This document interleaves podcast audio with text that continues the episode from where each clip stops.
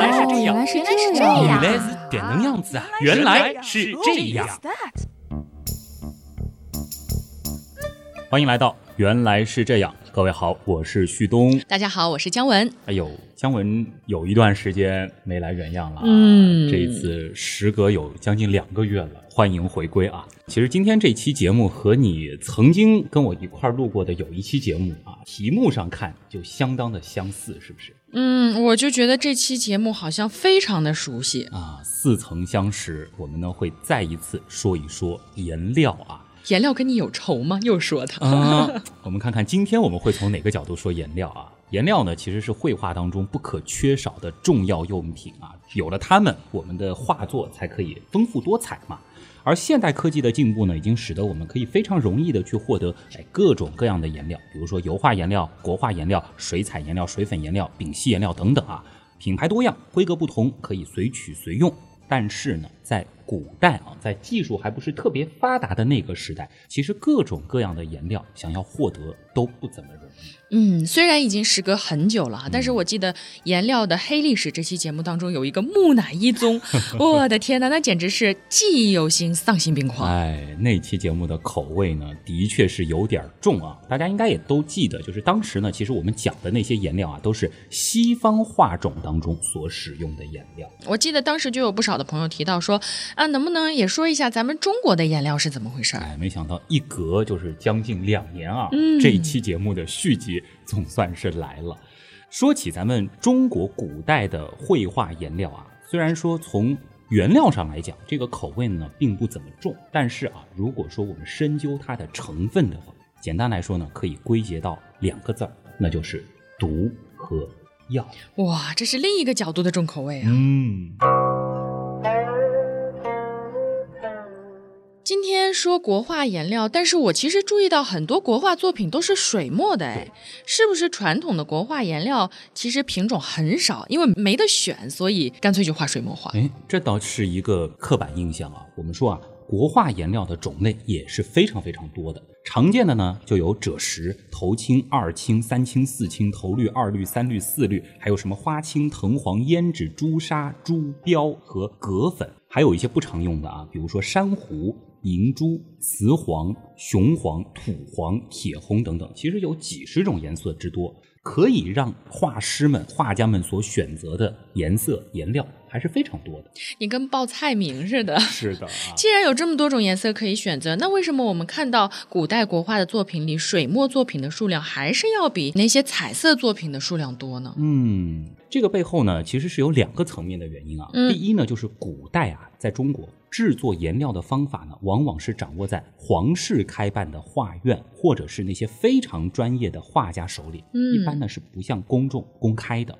因此呢，很少会有公开售卖的颜料。而直到清初啊，制作颜料的方法才逐渐逐渐的被更多的人所熟知。哎呦，真的是很注意知识产权的保护，嗯感觉属于核心技术啊。对啊，简单来说，是不是就是普通人想用，那也没有什么渠道可以弄到？没错啊。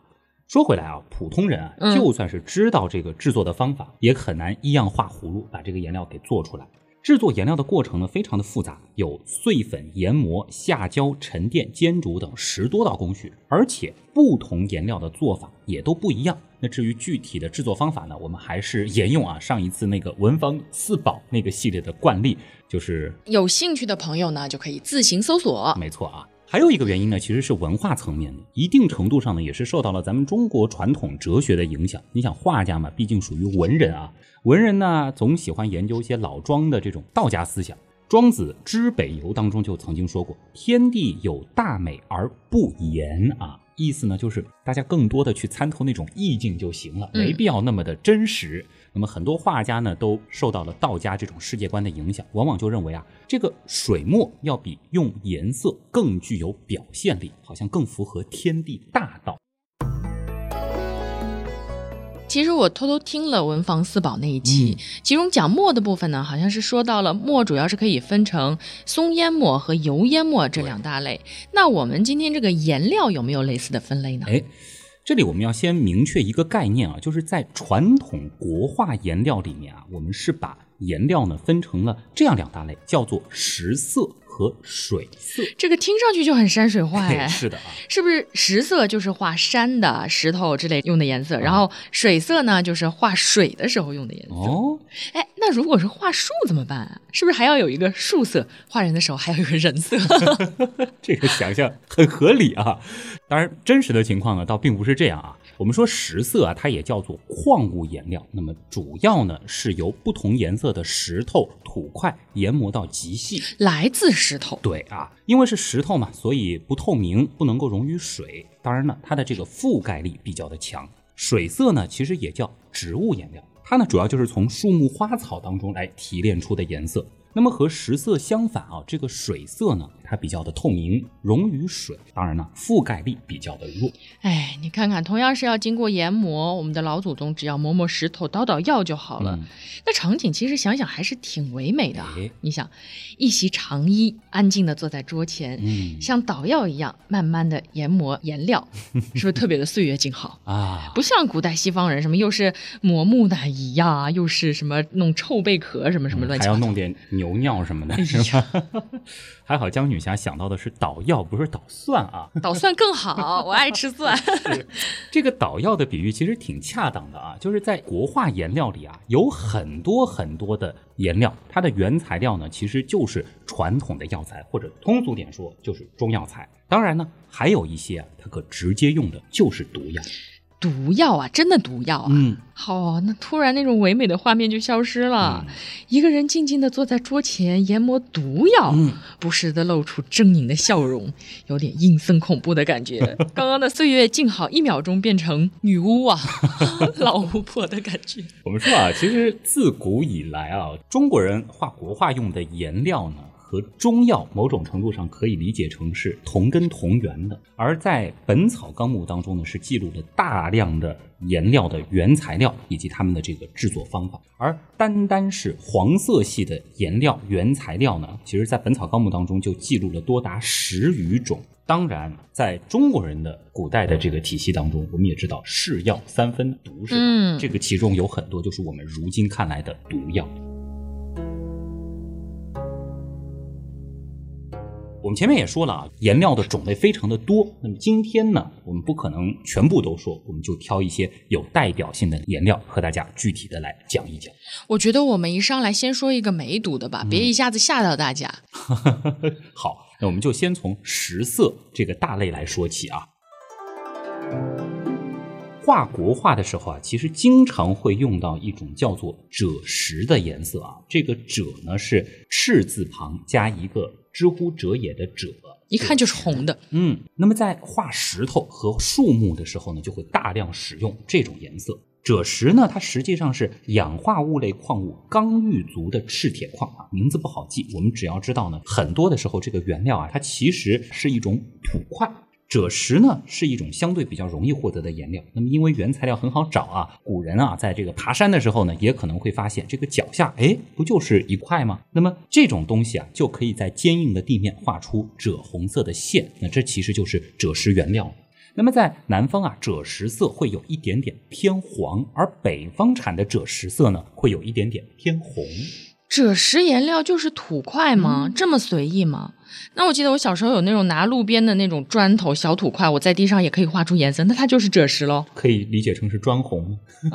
其实某种程度上来说啊，这些东西如果放到现在，我们也可以把它做成颜料。当然，我们要知道加工方法是非常非常重要的啊。那我是不是抓一把土就能说这是土黄色呢？哎，你又说对了，在啊，传统的国画颜料里，著名的土黄，它就是一把黄土。真的这样啊？那这种颜料不是非常非常非常便宜？其实呢，这类颜料的价格啊，倒并不会非常的低啊。比如说这个土黄呢，并不是说随便抓一把土就直接来用的，关键就是你得研得非常非常非常的细。那么按照传统制作技法的话，它需要研磨之后漂洗，漂洗之后再研磨，反反复复很多遍，这中间你想花的这个人工和时间是难以想象的。啊，这就是原材料成本和人力成本的关系了。嗯技术和劳动赋予了普通的黄土极高的附加值，哈哎哈哈。所以怎么卖呢？瞬间财经节目？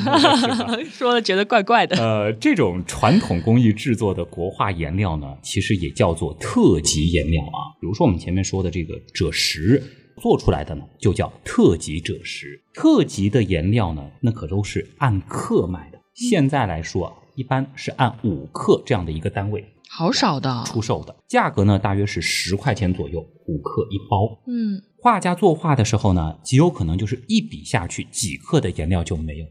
所以呢，使用传统工艺的颜料，那还是相当奢侈的事情。一笔就十块钱，这随便画一画，大几千就没了呀。啊，觉得很贵了是吧？嗯啊，别着急啊，后面还有更贵。你前面说每种颜料都能对应到一味中药，所以古人觉得赭石能治什么病呢？首先，我们先来看一看赭石是什么。赭石呢，它之所以呈现出红色，主要呢就是因为其中所含的三氧化二铁，也就是我们常常说的氧化铁，铁锈的主要成分。啊，铁离子的颜色大家应该非常熟悉了，嗯就是红色的。而赭石这种颜料的含铁量呢是高达百分之四十到百分之六十。那如果说咱们要考据传统医学的话，最早呢在《神农本草经》当中就记载了代赭石这一味药。我们先说一下这个《神农本草经》啊，这个呢是秦汉时期的我国已知最早的一部药物学的专著。当时呢是载药三百六十五种，根据药物的性能和使用目的的不同呢，还把它分成了上、中、下这三品。这其中呢，代赭石就列为下品。到了这个《名医别录》的时候呢，就这样记载说：生齐国山谷，赤红青色如鸡冠，有则染着甲不愈者良。啊，通俗来说呢，就是说这种颜色像鸡冠有光泽，而且染在手或者是指甲上不容易褪色的带赭石是比较好的。不是说赭石吗？为什么一直在说带赭石啊？很细心啊。那么刚才我们之所以一直把赭石称之为代赭石呢，这是因为这些古籍当中描述代赭石的产地、形态、色泽等等，其实都和如今我们所用的赭石是相符合的。于是呢，就有这样一个推断，就是古代的这个代赭石其实就是我们如今常见的赭石了。比如说啊，李时珍对代赭石有这样一个注释：赭，赤色也；代即雁门也。今俗呼为土猪、铁猪。指的是雁门一带吗？没错，雁门关的雁门，天下九塞，雁门为首。而这个雁门在哪儿呢？山西代县。啊，原来是代县的代，我还以为是代替的代呢。没错，很容易混淆啊。嗯，那么赭石呢，它主要是产于河北、山西、广东等省。那么传统医学呢，是以色棕红、断面层次明显、有钉头、没有杂石者为佳。那当时认为啊，赭石性寒、味甘淡，能平肝潜阳、重镇降逆。比如说啊，就是什么呕吐啊、打嗝之类的，还可以什么凉血止血吧。想不到土块还能是中药哎，那难不成可以服赭石颜料来治病吗？而且你刚刚说有丰富的铁元素，感觉好像是女生来大姨妈的必备呀，绝对不行啊！不行吗？再次提醒啊，尽管颜料和中药的原料相同，但是颜料是颜料，中药是中药啊。颜料呢，你绝对不可以服用。如果不服呢，不能治病，反而呢可能会致命啊。另外呢，我们还要再补充一下，在二零一七年的十月二十七号，世卫组织呢是公布了一个致癌物清单初步整理参考，这里面呢也把氧化铁是放在了三类致癌物的清单当中。哦，好吧，还是老老实实用来画画好了。嗯，那么顺便再提醒一下啊，虽然现在有不少家长喜欢自己画国画，或者说是让孩子学一学，嗯，但是呢，所用的绘画用品啊，都不应该在没有成年人看护的情况下让孩子去单独接触啊。又比如说，国画需要裁纸，用的呢是竹刀啊，别以为这就是一个竹片，但其实它也有刀尖和刀刃。对于小朋友来说啊，这个杀伤力是不比真正的匕首差多少。嗯，这个提醒还是很有必要的。其实油画也是同理吧对，。比如说那个刮铲，其实嗯还是很危险的、啊。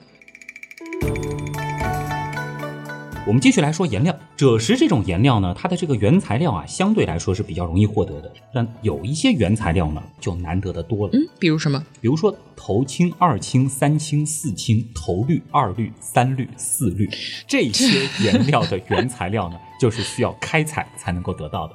这一下子要说八种颜料啊，要是每一种颜料都是一种矿物，都需要单独开采的话，也是很麻烦的啊。啊，实际上呢，倒并不是每种颜色都对应着一种矿物，有时呢，一种原材料啊，它就可以制作出不同的颜料来。我们刚才说的呢，其实就是这种情况。头青、二青、三青、四青这四种呢，通通称为石青，石头的石。头绿、二绿、三绿、四绿这四种呢，就可以称为石绿。那么石青的原材料呢，叫做蓝铜矿，而石绿的原材料呢，就是孔雀石。在矿物学当中啊，这个蓝铜矿和孔雀石呢是一种共生的关系。大部分的时候呢，就是两者会被同时的开采出来。哎，那这两种原材料是如何得到八种颜色的呢？难道是两者按照不同的比例混合，然后调不同的颜色吗？嗯，这个过程呢，其实要比姜文想象的更加的有趣。啊嗯，事实上呢，是每一种原材料它就可以直接得到四种颜色。比如说石绿啊，将孔雀石研磨成粉末之后，加入胶和水，然后我们就静静的放着，让它沉淀。第一次沉淀所得的就是头绿。那么我们把上层的清水啊倒在第二个瓷盆里，再沉淀下来的呢就是二绿，以此类推。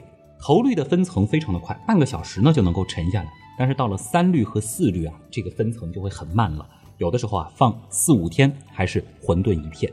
那么石青的制作方法呢，和石绿一样。嗯，这个有趣了，有个不太贴切的让我的联想啊，这不跟泡茶叶茶是一样的吗？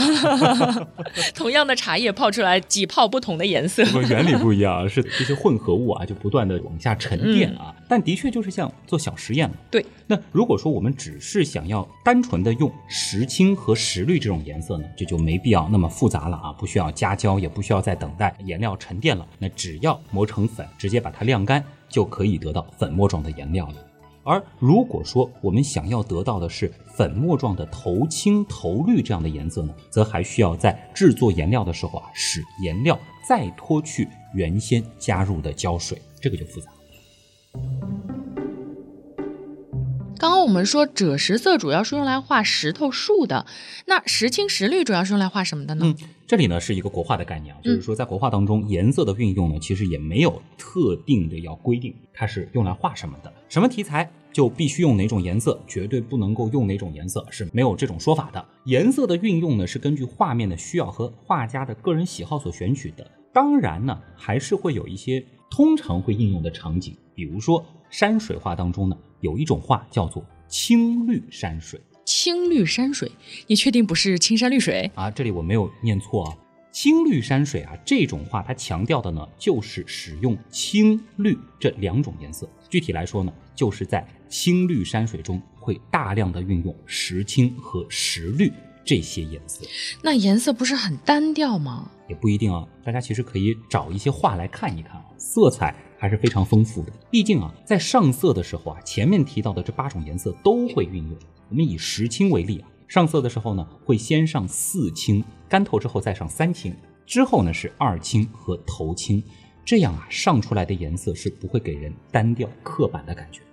那为什么就非得是四三二这样的顺序呢？嗯，其实可以回头想一想那个沉淀的顺序啊。本质上是什么呢？本质上就是这些颗粒物的大小是不同的。嗯，因为三氢会比四氢颗粒要来的大，所以呢，四氢上面覆盖三氢，那么四氢的颜色呢，就会从三氢的颗粒间隙里显露出来。哇，很有层次。对，同理呢，二氢比三氢大，头氢比二氢大，那么下面的颜色啊，都会通过上面颜色的颗粒间显现出来。哇，这最后会是一种什么效果？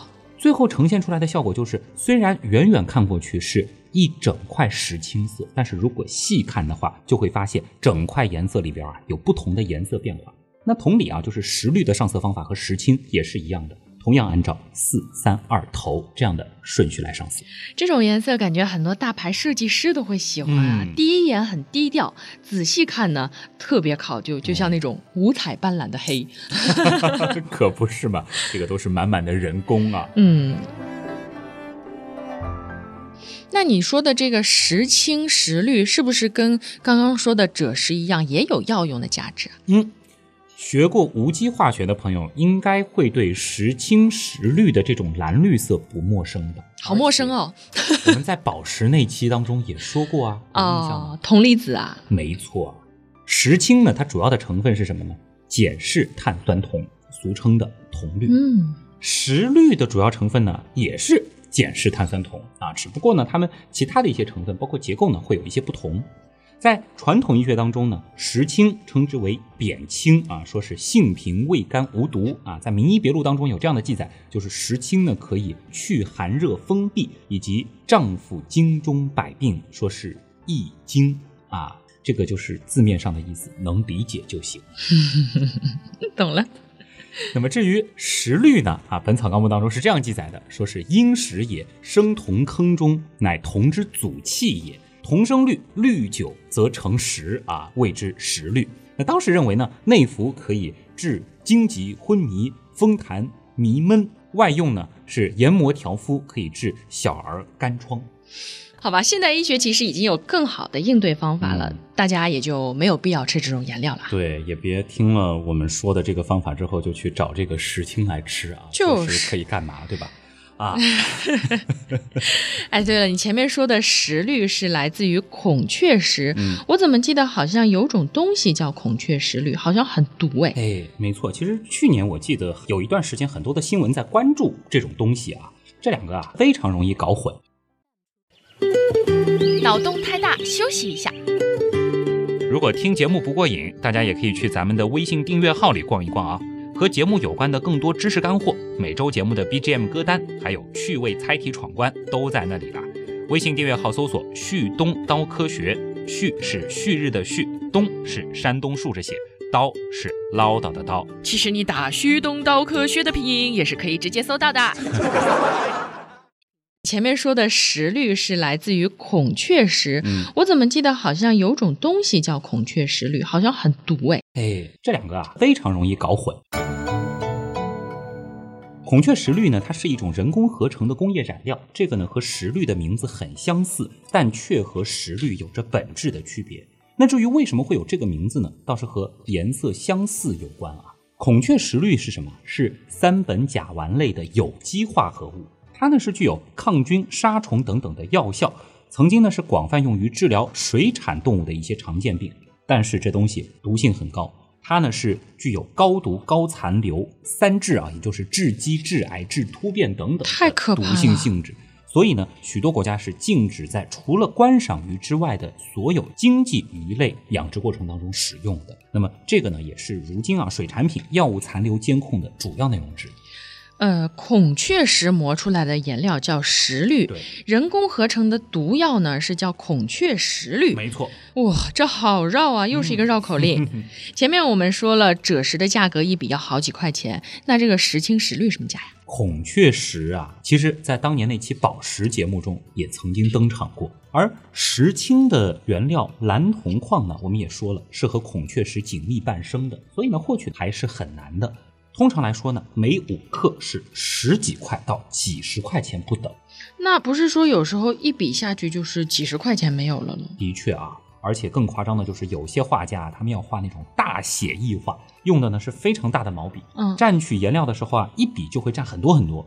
还有更夸张的是泼彩啊，这种画作，如果真的要用传统颜料去画的话，那就不知道要泼掉多少的颜料。这泼出去的可都是钱啊！我的天哪！哎，有画国画的刀友吗？我们来做朋友啊！节目的文案作者啊，啊，我们来做个朋友吧。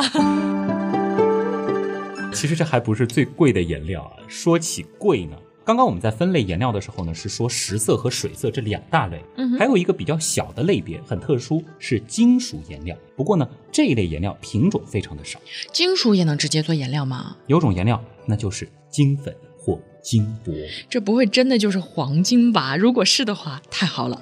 真的。而且呢，古代绘画当中所使用的金粉，有些它的纯度可以达到百分之九十八。要知道，在那个时候并没有特别好的提纯技术的前提下，金粉能够达到这种纯度，相当于就是用纯金在画。当然，金粉呢也是要加胶才能使用的，而金箔呢则是直接用胶给贴上去。金箔啊。一般是在这个做佛像上用的会比较多，那么在画画当中使用金箔的情况，只能说是非常的少见，好像几乎见不到使用金色的国画作品呢。嗯，毕竟你想在哪个年代，土豪都是少数的。嗯，不过呢，还是有用到金色作品。前面提到的这个青绿山水啊，有种衍生出来的画种叫做金碧山水，听这名字听着就好。是这种山水画，所有的线可都是要用金粉。在墨线上重新勾过的，所勾出来的线，那可都是一条条的纯金。那至于颜料的价格呢？大家其实自行搜索金价，再加个人工费就行。哎呦，难怪这个古代颜料往往是掌握在皇室开办的画院里了。你这一般人也消费不起啊，对吧？用纯金绘画，而且甚至不是一般皇室能够消费得起的。金碧山水这种画法。它就产生于我国古代最为鼎盛的王朝之一唐朝。嗯，这要是经济条件差一点的时期，哪舍得玩这个？就是啊。前面讲实青实绿的时候，你提到过一个颜料覆盖能力的概念。嗯，你说用金粉画画，覆盖能力是不是顶级啊？因为这毕竟相当于是粘上了一层黄金啊。哎，的确啊，金粉的覆盖能力的确是非常非常的强。但是如果说真的我们要说覆盖啊，也不一定非要用金粉那么奢侈。其实，在实色当中呢，也有覆盖能力非常强的一款颜料。有一个成语叫做“信口雌黄”，这里的雌黄啊，也是一种颜料。而在古代呢，雌黄有的时候是当做涂改液来用的。好，在写错字的时候呢，往往会用雌黄将其给涂抹掉，干透之后呢。再在上面进行书写。你这样一说，忽然秒懂这个成语的意思。没错，我们前面说了，石绿、石青这两种颜料原材料其实是共生的关系。嗯，这种情况呢，其实也发生在了雌黄和另外一种颜料之间。嗯，这个好猜，因为我知道的也不多。雄黄是不是？就白素贞阿姨特别怕那种。对啊，大名鼎鼎的雄黄事业。雌黄和雄黄这两种原材料合在一块儿呢，还有一个非常好听的名字——雌雄大盗嘛。人家叫矿物鸳鸯了。不过这两种都叫黄的颜色，我们怎么区分呢？哎，雄黄呢，它更像是一种橘黄色。那么在绘画当中呢，经常会用雄黄调和其他的颜料，来得到偏红或者是偏黄的橘色。雌黄呢，则可以理解为是一种纯正的黄。在敦煌壁画当中呢，我们是经常可以看到雌黄这种颜料的登场。嗯，这样就容易想象多了。嗯，所以雌黄、雄黄肯定也是要呗。哎，尤其是雄黄嘛，大家就很熟悉了，对吧？酒啊，虽然现在离端午还有一点时间啊，但是这个雄黄能干啥，大家应该都知道。雄黄呢，也是在《神农本草经》当中就有记载的，当时呢是把它列为中品。传统医学认为其性温味辛，有解毒杀虫、什么燥湿祛痰、截疟等等的功效。那么，其实从化学上来看啊，雄黄当中的主要成分那可是硫化砷，硫元素呢也是颜料呈现出黄色的一个重要来源了。那么特别要强调的是啊，雄黄当中啊有的时候还会含有砷的其他氧化物。那么这种情况下服用之后呢是非常容易引起中毒的。而雄黄如果热的话，它容易分解产生剧毒的什么三氧化二砷，这个就是传说当中的砒霜。所以雄黄是切忌用火煅烧的。如果说前面说的只是有毒性的话，这弄不好就直接是毒药哎，还是剧毒的。砒霜多可怕！嗯，那么雌黄呢，它的主要成分是三硫化二砷，这个呢比雄黄多了一个硫原子。不过呢，传统医学当中认为啊。性状和功效呢，和雄黄是比较相似的。总之，还是提醒大家注意安全。说起来，石青、石绿、雌黄、雄黄这种成对的颜料还有吗？嗯，比如说还有朱砂和朱标。不过呢。它们之间的关系更类似于头青和四青、头绿和四绿那种，就是朱砂、朱标啊，它的原料呢都是朱砂矿石，而制作过程当中呢也要研磨和沉淀，下沉的最下层发紫色，这个呢没法画画，所以呢丢弃掉，并不使用。而上浮的最上层的这个黄水呢，会用纸吸掉，也去之不用。剩下的呢，就可以分成头珠、二珠、三珠和珠标。其实呢，往往还会把头珠、二珠和三珠合称为朱砂。朱砂大家还是很熟悉的吧？可红了。没错，那是真的红啊。嗯，古代皇上啊，在朱批的时候所使用的这个朱墨，那就是朱砂制成的。那么朱砂呢，还可以做印泥，大家也应该知道。那朱砂这个颜色是哪里来的呢？本质上呢，主要是硫化汞。哇，这个名字听起来就很毒啊！是，现在认为这东西可是极毒的。不过古人不觉得啊，要知道朱砂可是炼丹师们在炼丹时候必选的材料之一啊。那当时觉得这种东西有什么好处呢？这东西呢，原名就叫丹砂，炼丹的丹，也是在《神农本草经》当中就有了，而且当时是把它列成了上品啊。这个东西呢，是以当时湖南陈州一带所产的为最好，所以呢，还有一个名字叫陈砂。那么当时认为呢，朱砂性微寒，味甘有毒，能够清心镇惊、安神明目、解毒啊，挺矛盾的。可以用于心悸易惊、失眠多梦、疯癫发狂等等。这个外用呢，说是可以杀灭皮肤细菌和寄生虫。当然了，传统医学其实也注意到了这东西有毒，不宜大量服用，也不宜少量久服。而且很关键是什么呢？切忌断烧，因为遇火之后，这东西可是能够吸出水银的，就是汞啊。嗯，这东西是有剧毒。天哪，这种颜料别说吃了，看见都害怕。当然，用来画画的话呢，大家大可放心啊。那么顺便说一下，除了天然开采朱砂呢，还有另外一种替代品，那就是用水银和硫磺经过加热生炼而成，那同样也是硫化汞，叫做银珠。这个硫化汞的含量是可以达到百分之九十九点九以上的，那么在国画当中呢也有使用，反正更毒。嗯，前面这么多颜料基本都是说的实色，对吧？那是不是也该说说水色了？嗯，水色当中最有代表性的颜色呢，那就是藤黄和花青了啊。我们先来说说藤黄，藤黄的原材料呢是海藤树，它的产地呢在越南、缅甸、泰国和我国的南方边境一带。所以呢，藤黄也有个别称月黄。嗯，这个好听哎，是月亮的月吗？这里的月字呢，它其实代替的是越南的越啊。刚才其实也说到，越南是产藤黄的，而我们认为越南所产的藤黄是最好的。不过呢，月黄的确用来画月亮也可以，颜色呢也比较的像。藤黄这种颜色啊，在山水画、花鸟画、人物画当中是有非常大量的使用。但是藤黄的价格还是很高的，毕竟你想原料得进口嘛，在当时那得是跋山涉水啊。通常情况下呢，可以用栀子来代替海棠树，也可以做出类似藤黄的颜色。是栀子花开呀开那个栀子花吗？没错，就是这个栀子啊。当然呢，用的不是花，将这个栀子果捣碎去皮煎水，那就可以直接使用。嗯，水色里的颜料好像听起来清新多了。我们再来说说花青啊，这个名字特别好听。花青呢，它也是一种用的非常广泛的颜色，同样呢是可以在山水画、人物画、花鸟画当中看到。那么相比石青，花青的颜色呢就会显得更加深一些啊。嗯，花青的原材料叫什么呢？叫松兰，上面一个山，下面一个松树的松，松兰。制作的方法呢是将松兰上喷水之后啊，用麻布覆盖，等其自然发酵，然后呢从中提取。或者说加水和石灰搅拌之后，除去水分，得到这种颜色。而松兰，它在中药里的名字，那简直就是如雷贯耳，叫啥？板蓝根，板蓝根啊，这个名气真的是一点都不比雄黄小啊！顺便再说一下啊，预防流感最好的办法是注射疫苗，而不是把板蓝根当咖啡喝啊！我数数啊，红色的有赭石、朱砂、朱标，黄色的呢说了有土黄、雌黄、雄黄、藤黄，呃，还有黄金吧？哎，蓝色、绿色就多了，什么石青家族啊、石绿家族，还有花青，嗯，黑色不用说了，有墨嘛，对吧？对。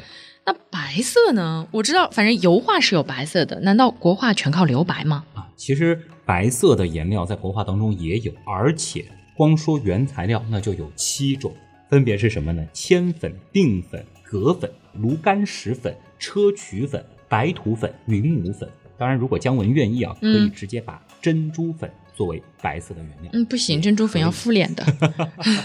那当然了，每种原材料制成的白色啊，如果要严格再区分的话，其实还有各自的用法。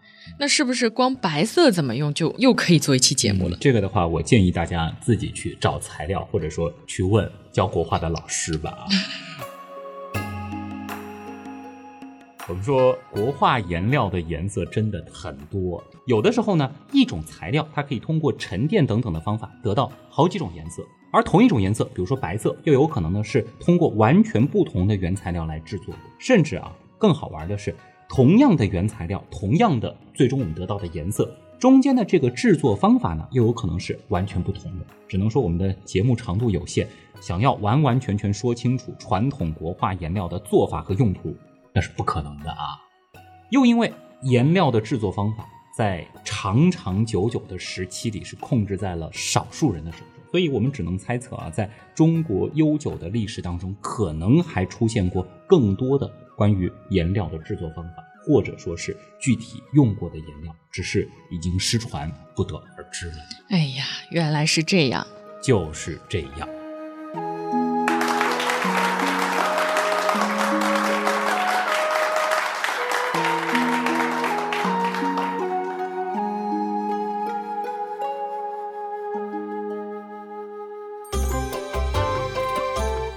今天这期节目，其实在中间就已经剧透了啊，是有文案作者。嗯，对的，是一个画国画的兄弟。哎，其实最开始的时候，我们说这期节目可以理解为是颜色的黑历史的续集。嗯，但事实上呢，听完了，大家应该会发现，这其实是文房四宝那期节目的续集。嗯，对的那。期节目当中呢，大家应该是认识了我们一位画国画的导友啊，那就是乖乖女她老公啊，她的本名呢叫耿思睿，呃，是一位其实是小有名气的国画家啊。哦，真的吗？啊，这个看过他的作品，非常非常的厉害啊。那么这一次的这个节目呢，其实是他有了一个设想，就是他说要和大家介绍一下国画的颜料，但是呢，他觉得国画的颜料背后其实有很多好玩的东西，比如说和传统的药材好像有各种各样扯不清的关系，有一些呢又很毒，这个是他们画家圈也都知道的。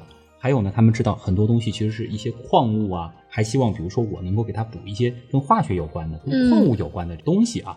所以呢，在他的组织之下，完成了这样一期文案。而在这其中呢，很多和中药材相关的知识呢，也要感谢一位来自大角群的导友，叫七里田间啊。这位道友有什么特长？是中药世家吗？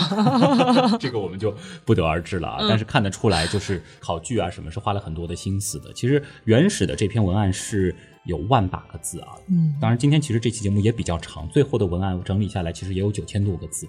呃离万把个字也不远去了一部分，嗯那么我是把它留在了我们的订阅号当中啊，中间其实还有一些有关绘画的一些小部分。那么为了让这期节目比较的完整，那我就把这一些属于番外的知识呢，就忍痛给割爱掉。嗯，说到这里，你不安利一下公众号，简直是对不起自己。顺手安利一下是吧？好，大家可以到微信订阅号里面去搜“旭东刀科学”啊。最近关注的朋友呢，应该会注意到这个右下角有一个通知。嗯，呃，具体这个通知代表着什么，我们节目里面先不说啊，大家可以去看一下。还卖关啊，子大。家如果看到这个通知呢，可以先准备起来。但是目前还是建议大家来关注我们的旭东刀科学。嗯，另外呢，也可以加入我们的原样刀友会啊。我相信，其实，在刀友当中啊，也有很多大神吧，嗯各个方面的都有。其实，如果有兴趣的话，也欢迎把你所熟悉的领域以文案的方式加入到原来是这样当中啊。大家其实也不用担心，就是说你写出来的这个文案不那么的原样。或者哎，说旭东会帮你润色的嘛对，？其实我会有一个很大的节目化的一个改动的，嗯当然我会既做你的整个的知识的一个考据的工作，同时呢也会按照节目的编排对它进行一个这样子的改动啊。嗯所以如果大家想要给我们提供文案的话，也可以在 QQ 群里面找一下原样刀友会啊，在刀友会里面有很多小伙伴都会告诉你这个文案该怎么样去做的。那么现在我们刀友会已经开放到了。第八个群了，你看姜文这时隔两个月，我们的道友会已经进入南斗时代了啊！呃，元养道友会的第八群南斗，也欢迎大家一起来聊一聊。那么像我们今天的这个文案作者啊，他是属于脉冲星嘛，那么每个大群也都会有，大家有不懂的问题也可以到群里去捕捉他，当然也可以在群里面捕捉我，包括姜文、紫菱、水兄等等啊。那么最后呢，是我们的百度贴吧，也是旭东道科学学。好了，那么今天的原来是这样，真的就是这样了。再次感谢各位的收听，我是旭东，我是姜文，咱们下周再见了。拜拜。